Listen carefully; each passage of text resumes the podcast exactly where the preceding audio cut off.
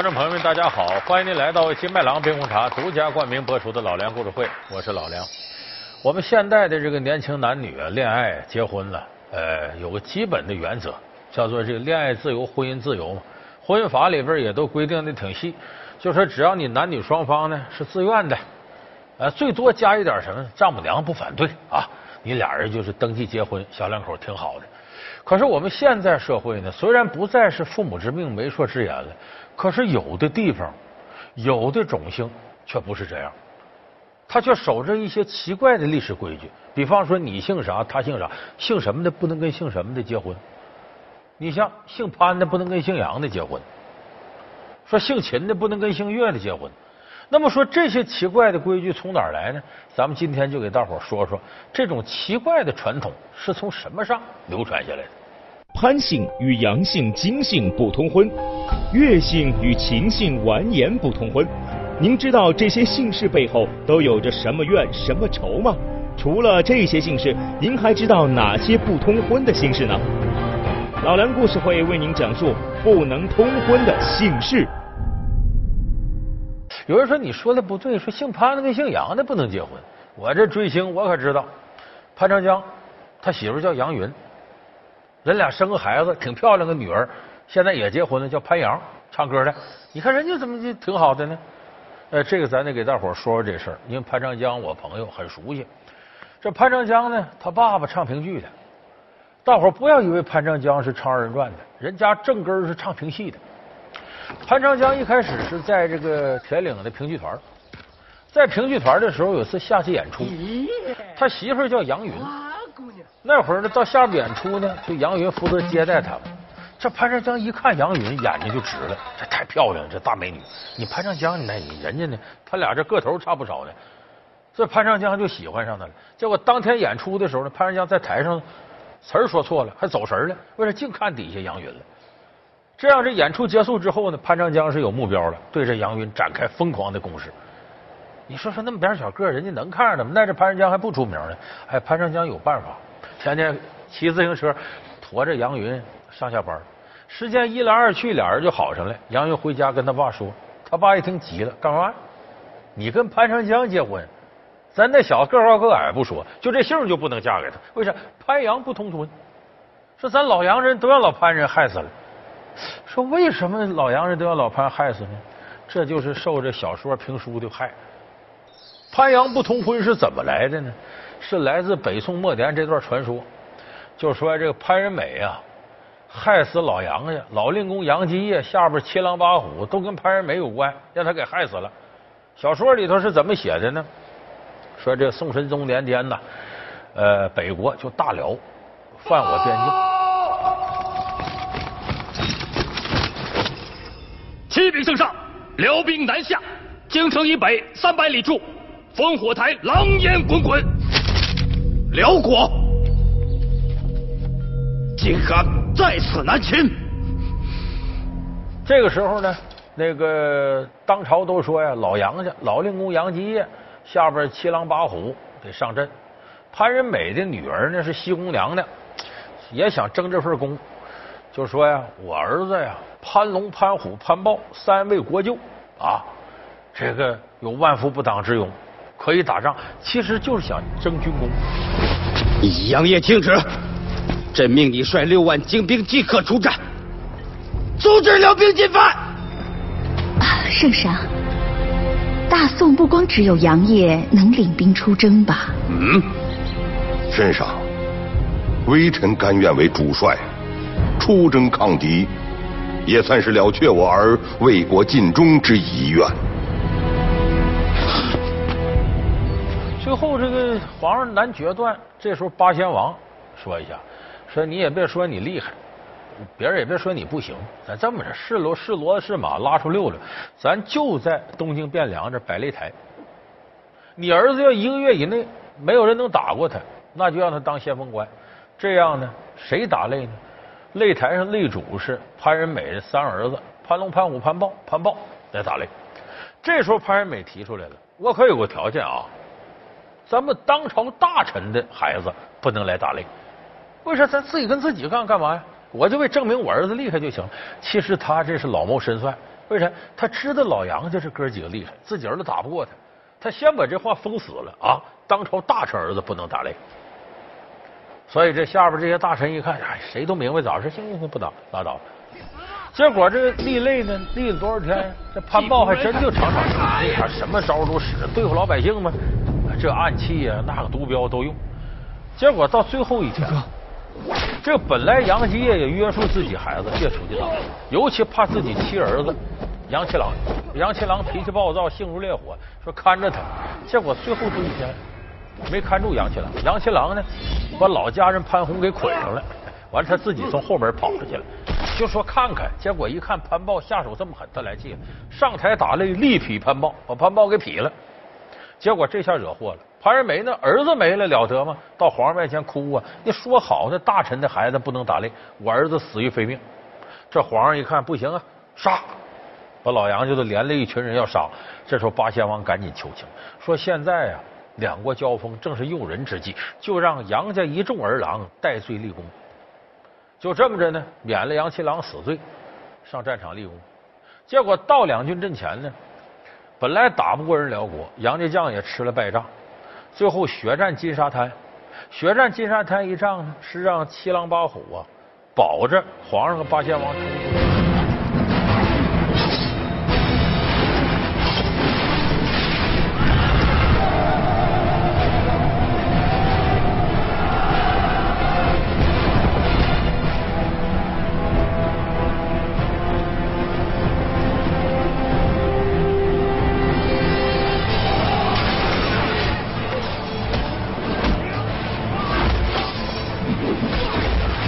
大辽国要跟他谈判，让你的皇帝和八贤王都来。这么大郎假扮皇上，二郎假扮八贤王赵德芳，然后去了。结果最后结果呢？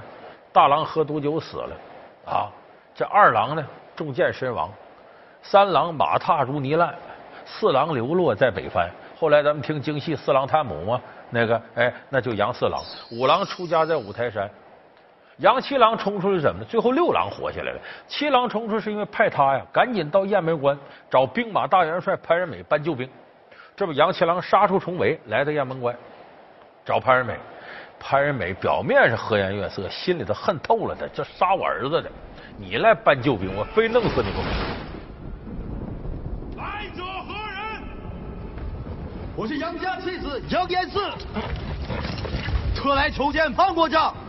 请开城门！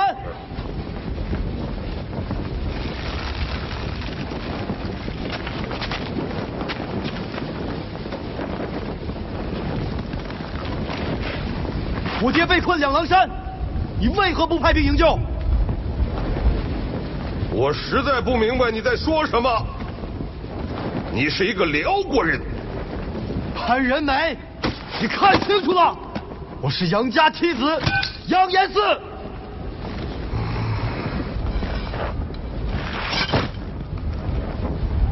潘国丈，我这次来就没打算活着回去。你儿是我杀，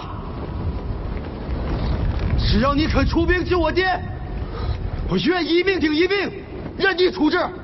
大胆辽兵，两军对峙僵持，你竟佯装杨家妻子，伺机诱惑我军，笑话！快滚！呀！后进。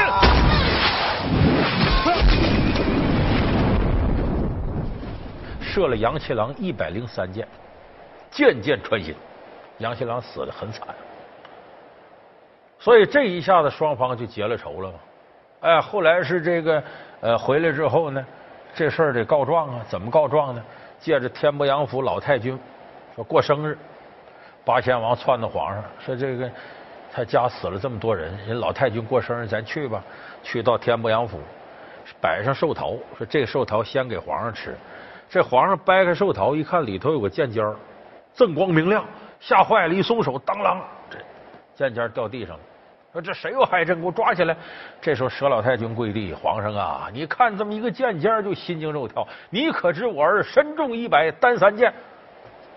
这时候才把这事揭开，后来才有山西调寇准回来，潘阳两家打官司，呃，寇老心解决这个命案，这么一段故事。所以你看，这不是老潘家人，这潘仁美把老杨这害成这样，所以潘杨不通婚。老梁故事会为您讲述不能通婚的姓氏。老梁故事会是由金麦郎冰红茶独家冠名播出。那么这是不是真的呢？这纯属胡说八道，因为在历史上呢，没有潘仁美这人，他叫潘美这个人。杨继业呢叫杨业，两个人呢素无仇怨，甚至潘美可以说是杨业的伯乐。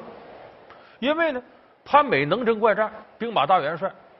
当时北宋呢，建国时候灭了七个国家，其中有四个国家是潘美带兵灭的。其中杨业当时就是北汉的兵马大元帅，就是宋北宋和北汉对峙的时候，潘美和杨业是对头。最后已经把这城池都拿下了，杨业还不投降，很顽强。潘美说：“这个人是个人才，不能就这么随便就杀了。”他劝宋太祖赵匡胤收他。最后呢，杨业降过来，归了北宋。就是在一定程度上，潘美是杨业的伯乐。公元九百六十年，宋太祖赵匡胤夺取后周政权，建立大宋王朝。北汉大将杨业不满北汉主刘琮，携妻儿归顺大宋。为报太宗后代之恩，率杨家将南征西讨，为宋史平边疆补国位，立下汗马战功。太宗册封杨业为右领军卫大将军，并御赐天波府为将军府邸。佘赛花与杨业培育杨家七儿郎，习文练武，精忠报国，杨家将威名远播。那么，为什么后来编潘杨两家出这事儿呢？当时跟大辽打仗，杨业是先锋官，潘美是元帅。潘美的无论是功劳还是这个官员，都在这杨业之上。这时候朝廷派了个监军。这个监军叫王申，这个人有点好大喜功。说当时一看呢，辽兵势大，说咱这样吧，咱先保这块啊，山西北边这些老百姓啊，先给他迁到内地来，别让辽军一过来叫打草谷嘛，祸害老百姓。就这么，这杨业说辽兵势大呀，咱如果要是集中护着老百姓走，容易被攻击，咱应该兵分两路躲开。这时候潘美是同意这意见，这王申就乐了，嗨。你这么勇武个将军，还怕辽兵不成啊？就糟蹋杨杰。这杨业一看箭在弦上，监军这么说，他往上一报，好像我不为国家出力气。那我行可以，我在后头掩护主力部队没问题。他你不仅掩护啊，你正面跟辽军打一仗，赢得时间，我们好带老百姓走。这样潘美说：“那这么的吧。”潘美本来一万个不同意，可是他也怕这监军王申在皇上面前红人，说这样咱得有人接应他。你杨业在那打，这么着，正午时分的，我们过去在陈家谷那儿接应你。这时候监军王仁说：“我来，为啥？他也贪功。你看打仗他不太敢，你打完仗又万一打胜，我在这接应你，那你看我不也一份功劳吗？就这么着呢。这王申呢，中午时分赶到陈家谷，一看没有杨业的影子，他这又等了一会儿呢。啊，这杨业准是打胜仗了，乘胜追击往下跑追去了。我等他干嘛？大中午的怪热的。”转过身，他回去了。殊不知，这时候杨业正与辽军苦战，打到最后是大败，没人家兵多呀。等败到陈家谷的时候，没有接应的，没办法，这杨业一个劲儿败退，最后死在乱军当中。小说里边说他进了苏武庙，一看有个李陵碑，说苏武牧羊解不辱十九年呐。你这李陵投降匈奴算什么？一气之下，杨业说得我自杀吧。撞到李陵碑上死了，这小说里写的。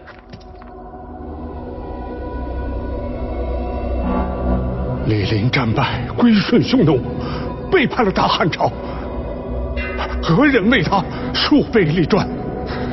庙是苏武庙，碑是李陵碑。杨业是守节还是求生？你自己掂量吧。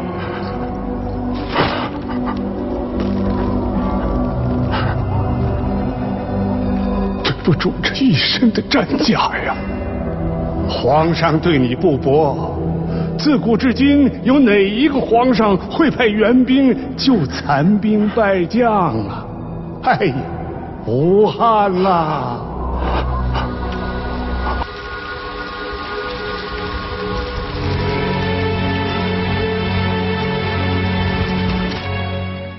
杨业就这么死的。这个事谁的责任？主要是监军王申判断时事不明，好大喜功。潘美呢，他本身呢，其实对这个事儿来讲，他是不同意的，可是他也负有责任，他没有极力阻拦下来。所以后来潘美因为这事儿呢，还遭到处罚了，连降三级。那个监军王申被发配到新疆去了。所以历史上潘杨之间的矛盾就这点你听听这算个什么事儿？可是到了后代呢，这潘杨两家因为把他家都给祸害死了，所以不能通婚。好在呢，这杨云比较坚决，我就就就非潘长江不嫁，我就喜欢长得跟小土豆似的。哎，俩人最后结婚了。你看现在过得不挺好吗？女儿什么啥的也都不错。所以这些呀，它就是个传说。还有些挺奇怪的呢，老潘家不能跟老武家结婚。这大伙就明白了，潘金莲和武大郎，潘金莲跟武大郎俩人，后来潘金莲跟戚文庆勾搭成奸，把武大郎给要死了。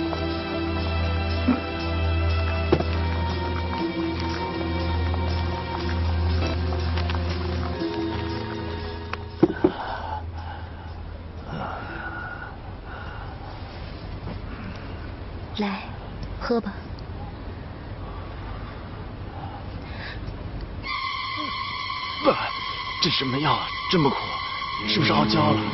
熬什么焦？药还有什么讲究？喝。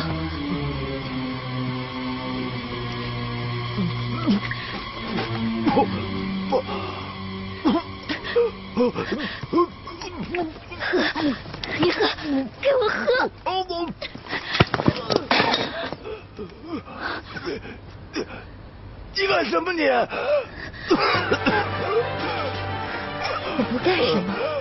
有那么句话吗？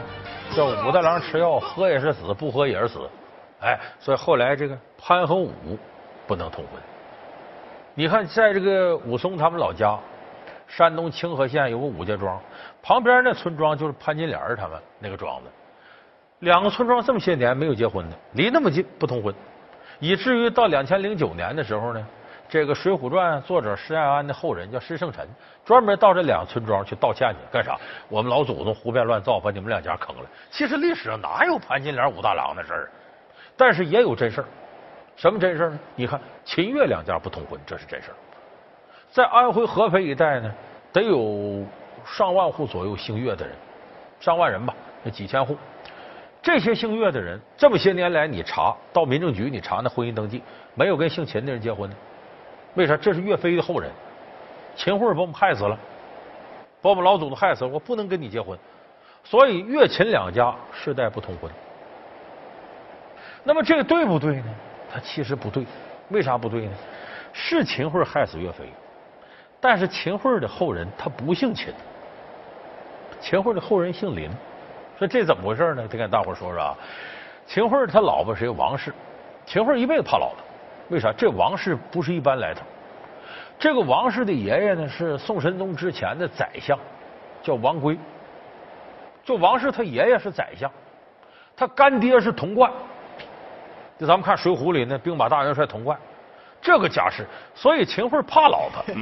官人，现在岳飞还没有回来，你不要高兴的太早了。今朝有酒今朝醉。总得未雨绸缪吧，趁皇上对岳飞不满，能一棍子打死，绝不做两棍子。你这都是从哪儿学来的话？临安呢？你学这些东西干什么？没事多读读书。以前的你啊，琴棋书画样样俱佳啊，为什么从武国城回来之后，就好像变成了另外一个人呢？我怎么变成另外一个人了？哎，靠琴棋书画能吃饭吗？靠琴棋书画，我们能从五国城回来吗？娘，我的意思是说，你说什么？我知道你现在官做大了，嫌弃我这个黄脸婆了是不是？怕老婆，但是王氏呢，他不生孩子，秦桧也没办法，说我怎么得要孩子呀？后来就娶了一房小妾，因为这事畏妻如虎，害怕王氏，最后他小妾给他生了个儿子。但这事儿呢，让王氏气坏了，眼里揉不得沙子，不容这小妾，更不容这儿子，给撵走了。没办法，这小妾呢？嫁给一个姓林的人家，这时候已经怀了孩子，生了孩子了，取名叫林一飞，听着跟林一伦他弟弟啊？林一飞，取名叫林一飞，这个是秦桧的亲生儿子。而王氏自己没儿子怎么办呢？把自个儿娘家哥哥呀，他娘家哥哥叫王焕，这个王焕呢，跟一个奴婢私通，生了个孩子，没法生长儿子，王氏抱过来养着，算自个儿子，管他起名叫秦喜。所以历史上说秦桧儿子秦喜，这其实是秦桧他大舅哥的儿子。也就是说，秦桧自个儿的亲儿子姓林，他的所谓的儿子秦喜应该姓王。你听这乱七八糟的，这所以他后世呢，要么姓林，要么姓王，跟姓秦的没多大关系。所以这秦岳不通婚，你听着，他也有几分荒唐。岳飞呀，他就是我心中的一根刺，不把他拔出来，就是龙肉也吃不出味道。爹，我跟你说啊，你真的不用太担心。岳飞啊，他是人，他又不是神。他现在一没粮，二没人。等到金军的那个铁浮屠冲过来，我看他怎么抵抗。到时候他岳飞只能是以卵击石，自取其辱。希儿说的对，只要岳飞一输啊，这朝廷就再没有他容身的地方。到时候朝廷再无异己，官人，你就是一人之下，万人之上的九千岁了。再者，你话说回来了。你就害死岳飞，真能怨秦桧吗？咱们这个呃老梁故事会里说多少回了？那是宋高宗赵构的主意，秦桧不过是为了取媚于圣上。因为你这你不害死岳飞，把徽钦二帝迎回来，一个爹一个哥，自己就当不了皇帝了。所以你按这个角度，赵构才是害死岳飞的罪魁祸首。所以照这么说，岳赵不能通婚，他两家不能通婚。还有说岳金不能通婚，为什么呢？岳飞不就是最后和金国打仗吗？你要这么整，百姓全能连上，他没有道理。要说有那么一点道理的呢，说姓李的和姓朱的不能通婚，可有点真实的历史渊源。为什么？想当年李唐天下，唐朝不姓李吗？坏到谁手上？这就是后来梁唐晋汉周，后梁的皇上朱温，在唐朝时候是节度使，他造反，把唐朝天下给乱了。后来他是后梁的皇帝，而且这朱温呢是个中国历史上最大的盗墓贼。唐朝十九座坟，皇上坟让他掘了十八座盗墓，就是武则天坟没敢掘，为什么？一挖坟电闪雷鸣，哎呦，这伤天，不敢弄。所以这姓朱的跟姓李的世仇吗？哎，你别着急，到大明王朝时候姓朱吧，李自成进北京，把崇祯皇帝逼死在煤山上，所以这姓李的又报复回来了。所以李朱两家这历史上有世仇，这倒真。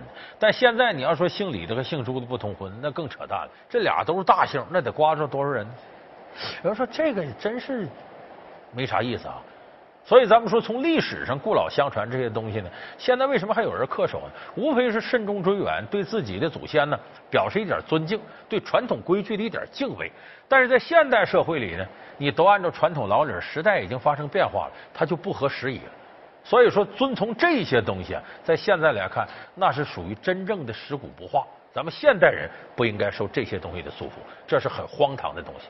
好，感谢您收看这期老梁故事会。老梁故事会是由金麦郎冰红茶独家冠名播出。我们下期节目再见。